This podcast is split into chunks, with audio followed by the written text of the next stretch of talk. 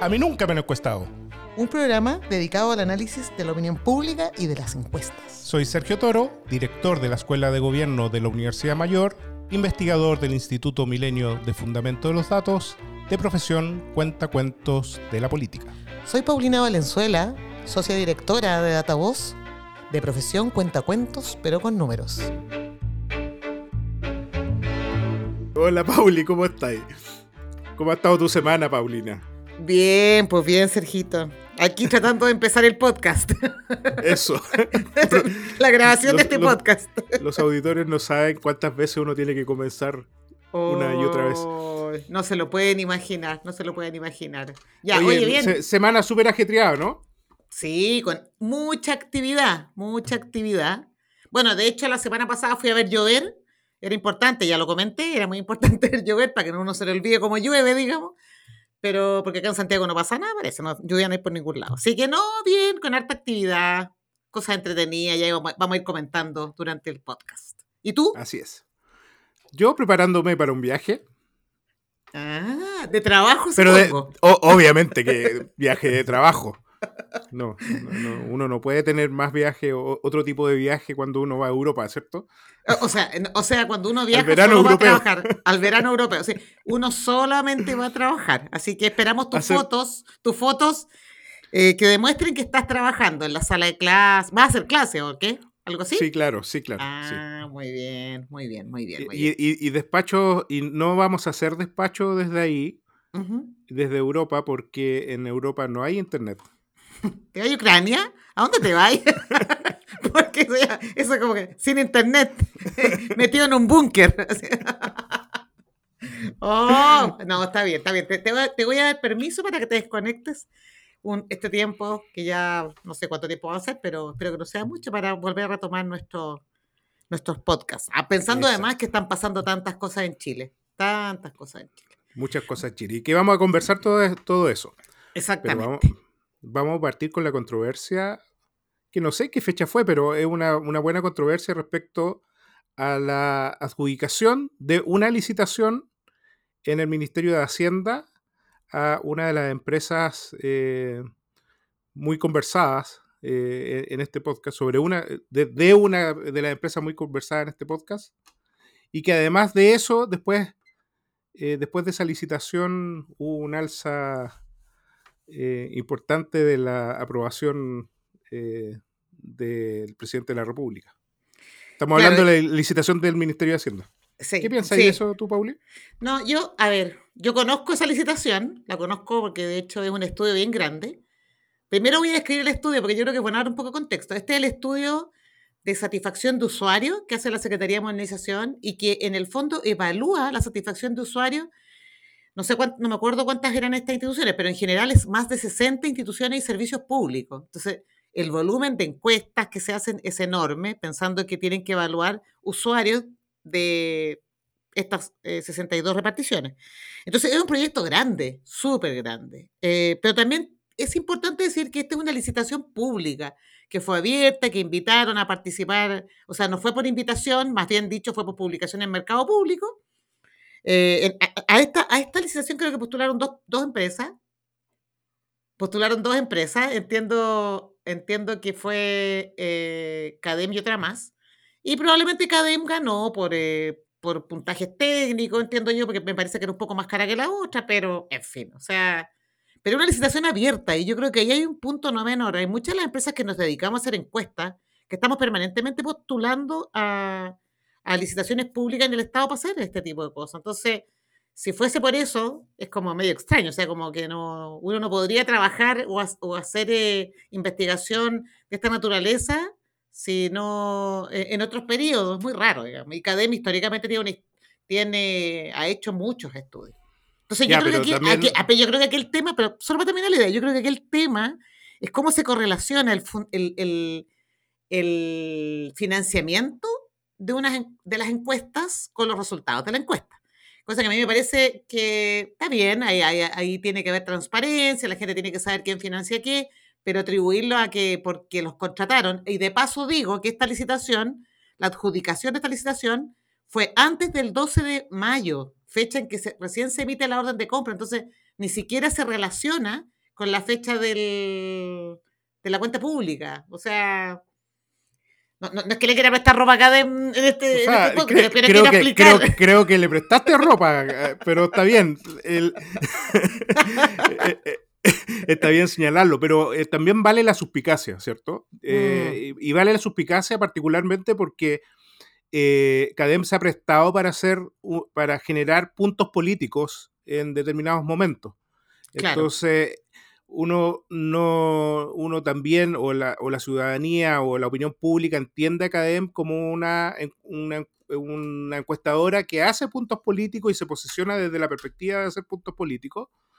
Por tanto, esa suspicacia de, de la adjudicación vale en las personas también. Eh, eh, es es parte del juego que también que tiene que hacer esta empresa si, si quiere enfrentarse a esos, o sea, si quiere ser protagonista de, esas, de esos puntos políticos. No, no es una empresa simplemente que eh, siempre haya sido lo suficientemente metodológica y técnica eh, para eh, desarrollar su- sus instrumentos y por tanto la desconfianza de la ciudadanía vale, independiente que obviamente fue una licitación pública, por tanto transparente, y fue una adjudicación, me imagino que debe haber sido una adjudicación bien eh, técnicamente bien desarrollada, etcétera, porque sí, uno tiene que entender que las empresas encuestadoras también tienen distintas almas eh, que, que en la que cada una desarrolla eh, un buen trabajo. CADEM en, en, en muchas, en muchos, eh, en muchas eh, trabajos hace un trabajo técnico y de terreno muy bueno.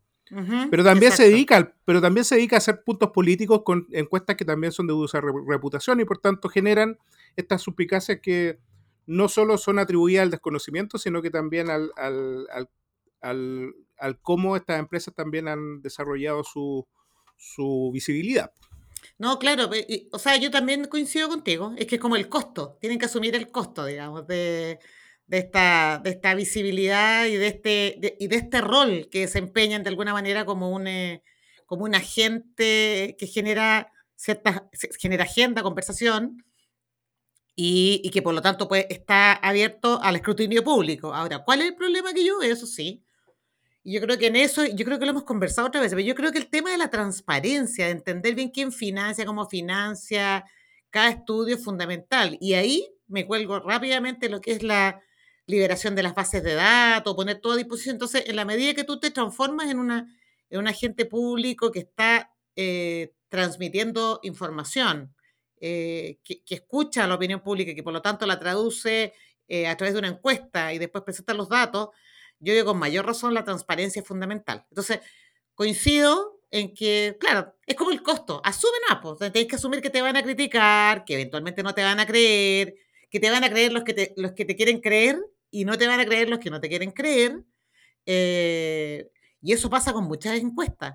Eh, eh, a mí lo que sí me llama la atención y una cosa como curiosa en general, es que estas discusiones también se han planteado con otras encuestas. Por ejemplo, ¿te acuerdas cuando salió la, la- salen las encuestas de seguridad ciudadana con los indicadores de victimización? También pasa lo mismo, ¿no? Porque, eh, o, o cuando sale el, el resultado de la encuesta CACEN de pobreza, lo mismo. O sea, se- siempre se cuestiona eh, al mensajero, o sea, el mensaje más bien dicho, eh, por, el, por quién lo da. Entonces yo digo, ya, pues, ahí volvemos a, a uno de nuestros sujetos permanentes de crítica, los medios, los periodistas.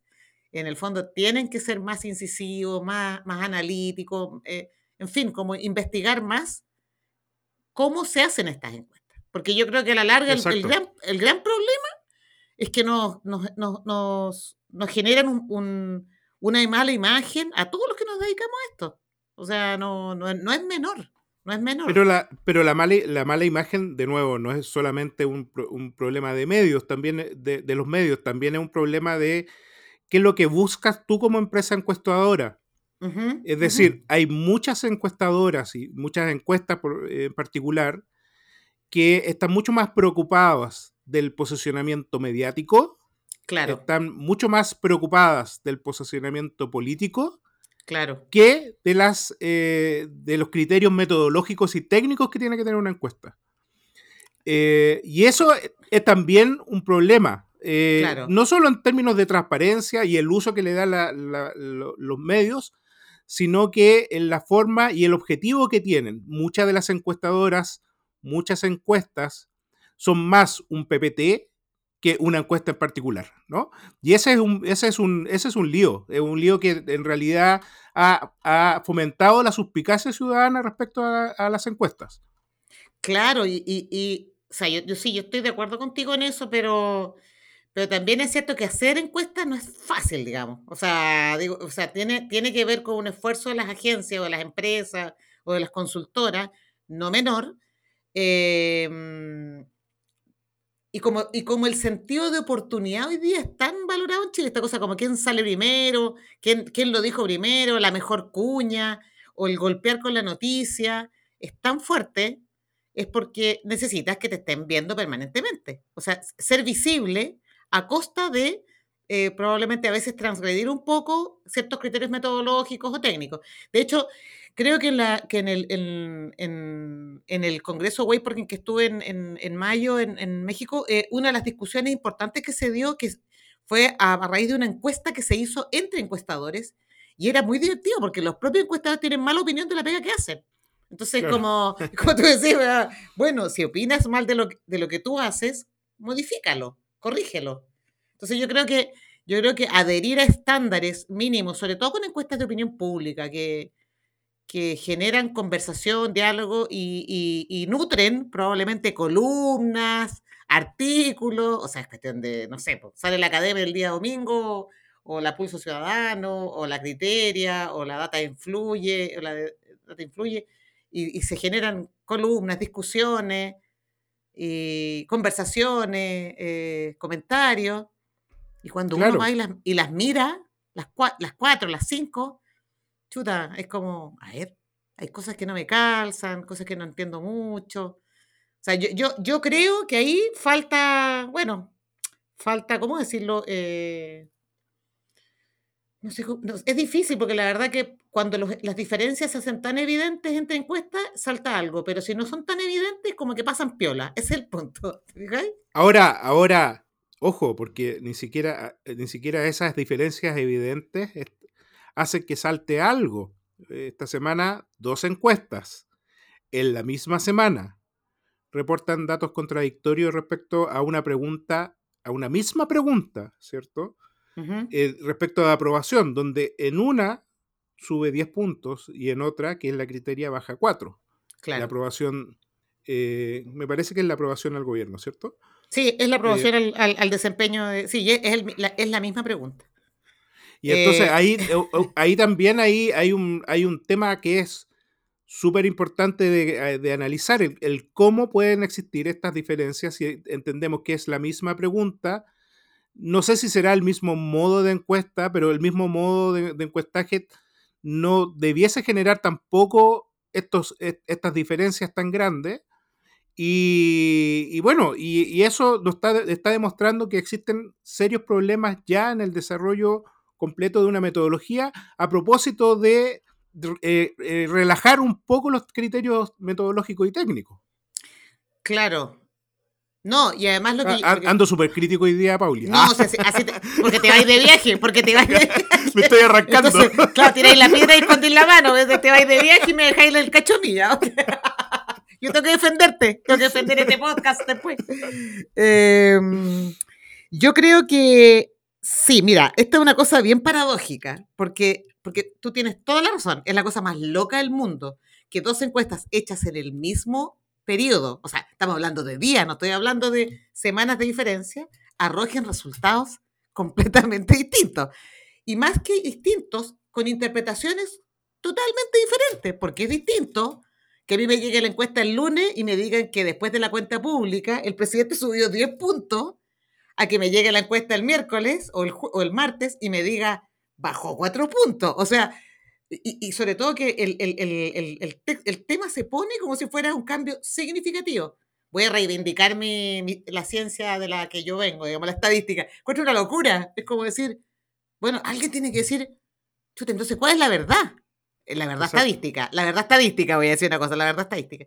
Entonces, ¿Cuál es el problema? Que esto yo no entiendo cómo lo hacen los columnistas, los periodistas, porque sale la academia, sale la academia el domingo y te doy firmado que deben haber unas tres o cuatro columnas escritas el día lunes o martes a propósito de la subida de los 10 puntos, explicando por qué subió 10 puntos. Yo digo, ¿y qué van a hacer hoy día? Que tienen otra encuesta que les dijo que bajó cuatro puntos después de la cuenta pública. O sea, es muy loco, muy, muy como... En el fondo yo digo, ¿cómo, los, cómo, cómo administramos esto? Porque realmente es muy complicado desde la lógica de los que hacemos encuestas. ¿Cómo le explicamos a alguien, pero usted me dijo el lunes A y el día de miércoles me dice B? ¿A, quién le creo? Entonces, el, punto es, la duda que se pone sobre las encuestas, que puede ser una, es un aspecto bien técnico, eh, nos atrapa, porque son encuestas que evidentemente tienen que hacerse rápido. Yo en eso coincido, que a veces los temas coyunturales, sobre todo hoy día en Chile, la, percepción, al parecer, la percepción y las opiniones de la gente cambia a una velocidad bien, bien, bien significativa dependiendo de los eventos que ocurran. Entonces, no, no, te puedes dar el lujo de estar un mes en terreno, que para hacer una encuesta de esta naturaleza, con este tipo de preguntas. Hay otras, hay otras encuestas que sí se pueden hacer en un mes en terreno o, eh, o más tiempo cuando la temática uno sabe que no va a cambiar significativamente, pero estas que parece que muestran la volatilidad, es, lo que tú siempre me, me, dices, yo no entiendo cómo se mantiene tan parejo y de repente se pegan unos cambios radicales. ¿Cómo la gente cambia tanto de opinión de un... Ah, está bien, puede cambiar de opinión, pero ¿por qué hay encuestas que quedan pegadas en un número y nunca cambian, digamos? Entonces, o sea, yo, yo digo, yo no sé cómo lo hacen los periodistas, yo creo que los periodistas se deben haber agarrado los pelos esta semana, porque no entiendo cómo, cómo, cómo cambian la columna que salió el día lunes a propósito de la explicación de los 10 puntos de subida, y el día viernes tienen que sacar otra columna diciendo por qué bajó 4 puntos. Claro. o, o, tal, o tal vez, bueno, lo que va generando este tipo de contradicciones, lo que va generando también es confirmaciones, sesgos de confirmación. Exacto. Eh, y esos sesgos de confirmación son los que se discuten en la opinión pública, no el sesgo de confirmación en sí, sino que en realidad tú tomas la encuesta que mejor te sirva. Y eso tú lo, y eso tú lo, logras ver cuando ese, ese número te, te, sirve a ti, tú lo tomas como un número eh, que está diciendo, como un indicador que está diciendo la, la verdad, y rechazas, rehuyes, eh, criticas a aquellos que no, te convienen. Y al final la discusión deja de ser técnica, comienza a ser solamente de seco de confirmación porque ni siquiera es una discusión política la que se va generando ahí. Y el problema de los medios de comunicación, creo yo, es que no solo informan de ese número, sino que también toman partidos, como tú bien dices, eh, publican columnas, en reportaje en relación a ese, claro, a, ese ambiente. Es la generación de los ambientes en función de un momento a otro. Y yo creo que la opinión pública eh, es volátil, pero no tanto para, para un, día, un día decir algo y el otro día decir otra cosa. ¿no? no, es que es imposible, además porque se superponen los, los, periodos. Ah, y yo quiero hacer un punto también ¿ah? respecto al tema metodológico, porque si te acuerdas, esto también lo vimos en un, hace un me parece que fue el primer capítulo en que también detectamos la misma inconsistencia, que era en este caso la academia que decía que la aprobación se había mantenido y la encuesta Pulso Ciudadano había dicho que había bajado cuatro o cinco puntos la aprobación. Entonces tú dices, ¿te acuerdas que era, bueno, ¿se mantuvo o bajó? Desde el punto de vista estadístico. Acá estamos, ahora estamos como, ¿subió o bajó? Entonces, claro. yo creo que se requiere una discusión abierta entre los que nos dedicamos a esto, pero con, apertura de mente, por decirlo así, eh, para tratar de entender esas diferencias. Yo, yo creo que una de las, únicas, el único elemento que yo detecto hoy día, si tú me dices desde el punto de vista técnico, es que tanto la Pulso Ciudadano como la de Criteria son encuestas en paneles hechas de manera web, encuestas web, y la encuesta de eh, CADEM es una encuesta telefónica. Eh, entonces, yo digo, ya, conversemos, discutamos, abramos la conversación para ver, porque no puede ser que generemos este nivel de confusión. Por ejemplo. Ahora, en tu, experiencia, el, mm. sesgo que se genera en telefónico con paneles es más o menos parecido, ¿o no? Eh, Sí, es más o menos parecido, de acuerdo a los experimentos que nosotros hemos hecho, porque no es, solo, no es solo por las encuestas que yo he aplicado, sino que en experimentos que hemos hecho con el Centro de Estudios Públicos, comparando los distintos modos, efectivamente son, son parecidos los sesgos. Ahora, si bien es cierto, en, teoría el, método CADEM es estrictamente probabilístico, eh, no así los de los paneles, que son, no son, son eh, estudios por cuota y no son probabilísticos, digamos. propiamente tal. Sin embargo, yo, yo creo que el, que estamos, estamos es una trapa enorme, porque, por ejemplo, ah, circuló esta semana también una encuesta del, del, panel ciudadano, me parece, de la, de la UDD, que hacía referencia al tema de los que no votaron, o los que no votaban, digamos. Y, y esa es una encuesta telefónica, si no me equivoco. Eh, y se parecía harto los datos, pero, porque son datos que no cambian significativamente en el tiempo, probablemente, a la información que nosotros logramos eh, obtener con el estudio que hicimos de manera presencial en hogares en, después de la, del plebiscito del 4 de septiembre. Entonces parecían en algo, confirmaba un poco los resultados que nosotros habíamos observado. Entonces, si bien es cierto, uno dice, claro, ¿cuál es la gracia? Es que probablemente cuando tú estás observando variables que no cambian en el tiempo significativamente, a lo mejor, por una parte, el modo puede que no afecte tanto, pero cuando son muy sensibles, el origen de la muestra puede alterarte los resultados. Entonces, por eso, por eso, digo que el punto, el, el, único punto técnico que hoy día te puedo decir es que panel ciudadano, o sea, perdón, activa Pulso Ciudadano y encuesta criteria muestran, eh, son en paneles web y que la de CADEM es telefónica y que hemos observado un, un, fenómeno similar al comparar Pulso con CADEM hace un mes atrás, yo creo, y ahora Criteria con CADEM, el mismo efecto. Pero miremos, claro, claro, lo que, pasa que, lo, que, pasa es que la vez pasada, Sergio, no fue impactante, porque era, CADEM se mantenía y el pulso mostraba que bajaba cinco puntos, de manera, no era tan relevante, pero ahora sí fue relevante, porque como estaba anclado a, lo que, a la cuenta pública, era como, ah, o sea, se, dijo mucho, digamos, ese es el punto, se dijo mucho. Sí. Bueno, y ahí entramos también a la, a la, a la conversación respecto a eh, las elecciones que se desarrollaron hace muy poco y la encuesta de, eh, de la Universidad del Desarrollo, que tiene una técnica, o sea, en realidad tiene una forma de abordar bien interesante desde mi punto de vista, que es eh, analizar a los que ellos llaman los obligados, ¿cierto? que, que, tiene mucha relación con la encuesta que tú mismo realizaste, Pauli, eh, Datavoz, eh, con la Fundación Ever, si no me equivoco. Sí, exacto, exacto. Em, las conclusiones son bien parecidas a, esa, a esa, encuesta que ustedes desarrollaron, pero eso también, eh, más bien eh, habla de una consistencia, ¿cierto? de, de, de, la caracterización de un grupo particular, que, era que es la caracterización del grupo que está ingresando a propósito del, del voto obligatorio.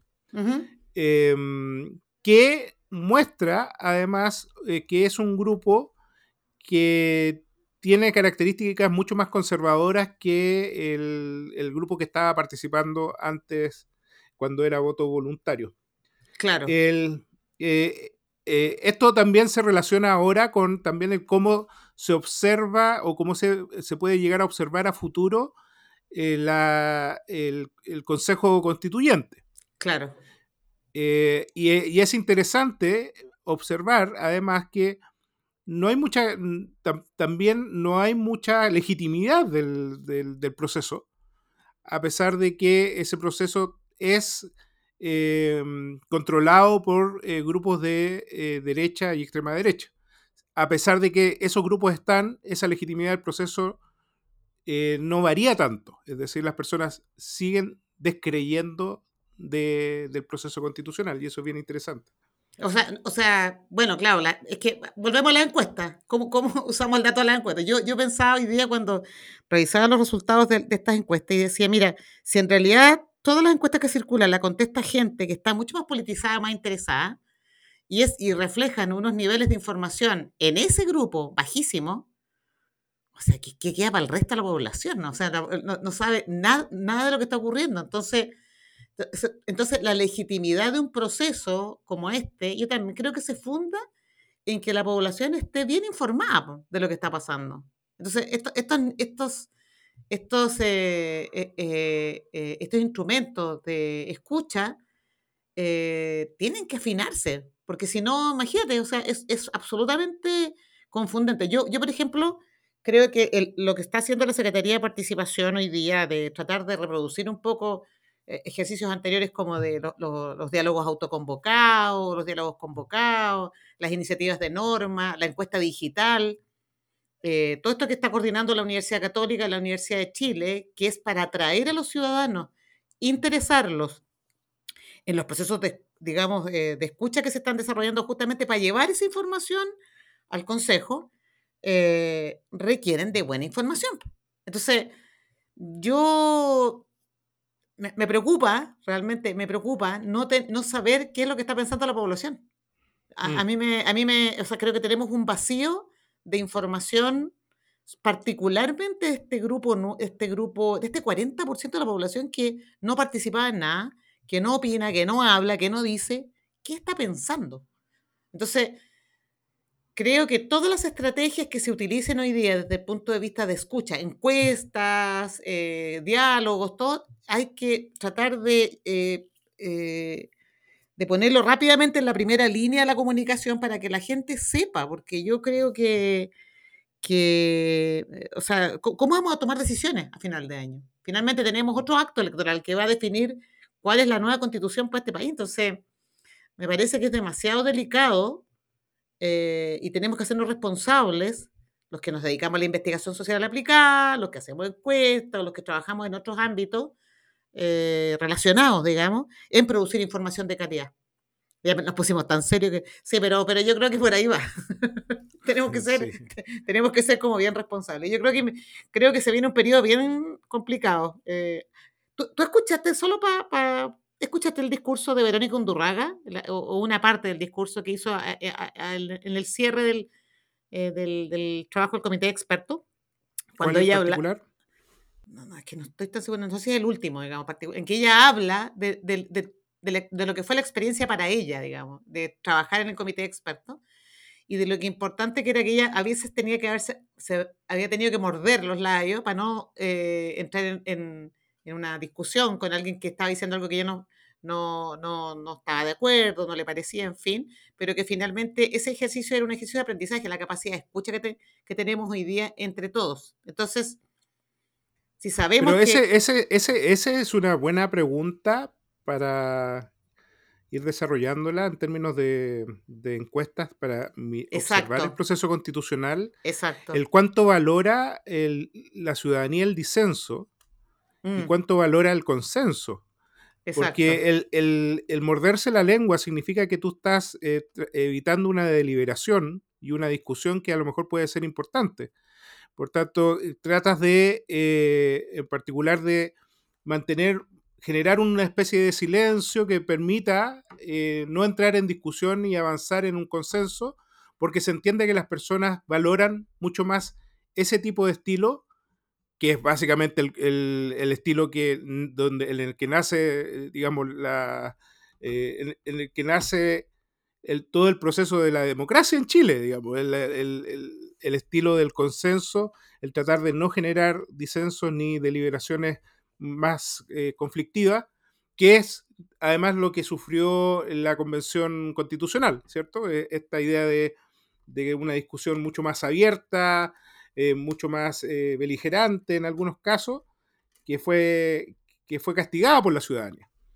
Claro, pero, em, pero yo creo que ella lo plantea en la lógica de que, y yo en eso coincido, que hoy día estamos todos tratando de hablar primero. Es, es el tema. tratamos todos de poner nuestras ideas primero y no de escuchar al otro y escucharlo de la lógica de tratar de de como de identificar qué elementos de lo que está diciendo el otro me pueden servir o puede tener algo de razón o, podemos tratar de llegar a acuerdo. Yo, yo, coincido contigo que en este país tratamos de evitar, no nos gustan los conflictos, no nos gusta pelear, no es verdad, digamos, eso es verdad. Pero yo entiendo que ella lo plantea más en esa lógica, como en la mm. lógica de la capacidad de escuchar al otro para recoger qué es lo que el otro me aporta en mi idea y si no estoy de acuerdo, la voy a defender, voy a defender mi posición también. Pero no sé, a lo mejor me puse media mindfulness para mi gusto, pero, pero en el fondo es como... pero, pero bueno, eh, yo creo que es bueno que, bueno que empiezas a preguntar en tu GPS ciudadano esto, sobre la valorización del consenso, la valorización del disenso, porque ahí también hay mucho, eh, está mucho de las percepciones y cómo las, las personas terminan observando una determinada institución. Total, totalmente. O sea, Y solo para. Ya, ya nos queda poco tiempo para ir cerrando, pero, pero en el fondo, lo que yo creo, yo, ¿en qué estoy hoy día? Yo creo que hoy día la gente hay que escucharla de la manera menos estructurada posible. O sea, como que la gente hable y diga las cosas y diga, y use su lenguaje, sus palabras. Eh, que tú me vas a decir, estás hablando de procesamiento de Ya. lenguaje natural. te pusiste técnica. No, no, no, pero, pero en el fondo eh, creo que tenemos que como que No, reconocer. te iba a decir que te pusiste hippie. ¡Ah! te pusiste quali. Claro, te pusiste quali. ah. mucha, que cada mucha, día- ida, mucha, mucha ida a Puerto Vara. Ah, es sí, mucho en la lluvia. Pero para allá va. Así que no, agradezco tu consejo, tu sugerencia. Va- lo vamos a hacer. Pero, pero voy a escuchar a la gente. es que es la mejor manera. Sí, Tú de todas mira, maneras. es la mejor manera. Ya, para la próxima, para el próximo podcast te voy a traer uno- unos textos de Anthony Emelo, que es un jesuita portugués muy, que yo lo he leído mucho. Él ya no vive, Ah. evidentemente, pero es un sabio. Y él es, iba a decir Osho. No, no, no, no, no, no, no, no, no, no. Pero te vamos a contar algunos cuentos y ahí va, ahí para que tú entiendas por qué es tan importante la capacidad de escuchar, escucharlo, escuchar al otro, pero realmente escucharlo, no así como ya habla y lo que me di todo lo que me quieras decir a pesar de que no voy a internalizar nada. Pero yo creo que en eso estamos. Es más, es más, creo que las redes sociales no nos ayudan en eso, definitivamente. No nos ayudan en nada. Es como tú lo has visto por Twitter. Twitter es una Mm. permanente declaración, una discusión, y solo para cerrar, pues ya como que me entusiasmé con la conversación. Eh, solo para cerrar, pero me dio, mucha, me dio mucha curiosidad ver un diálogo extenso que se dio entre académicos de alto renombre, muy conocidos todos, digamos, en Twitter, a propósito de tratar a Pinochet como presidente o como dictador. Fue notable la, la discusión eh, respecto de un tema que probablemente esa discusión, el no llegar a ponerse de acuerdo, es parte del tema que tenemos hoy día en Chile, que hay muchas cosas en las que no estamos de acuerdo, no estamos nada de acuerdo, eh, a, nivel, a nivel de probablemente, y que a la gente en general, a ese 40% que define votaciones o va a definir elecciones en el futuro, le importa poco. Esa es mi percepción, digamos. Pero bueno, la estamos estudiando, para allá vamos. Bueno, es la, la idea también de, ju- de juntar barras bravas de parte de los académicos. Exacto. Cada vez más, cada vez más Oye. Y Oye, ya, no va a haber vámonos. carita feliz esta semana. Esta semana Ya. ni carita feliz, ni carita triste, ni solo carita de pena porque te vas de viaje y no nos vamos a ver por un tiempo. Pero te va a recibir una carita feliz cuando vuelvas. Exacto. Eso. Ya, amigo. Buen viaje. Chao, amiga. Cuídense. Chao a todos. Chau. todas.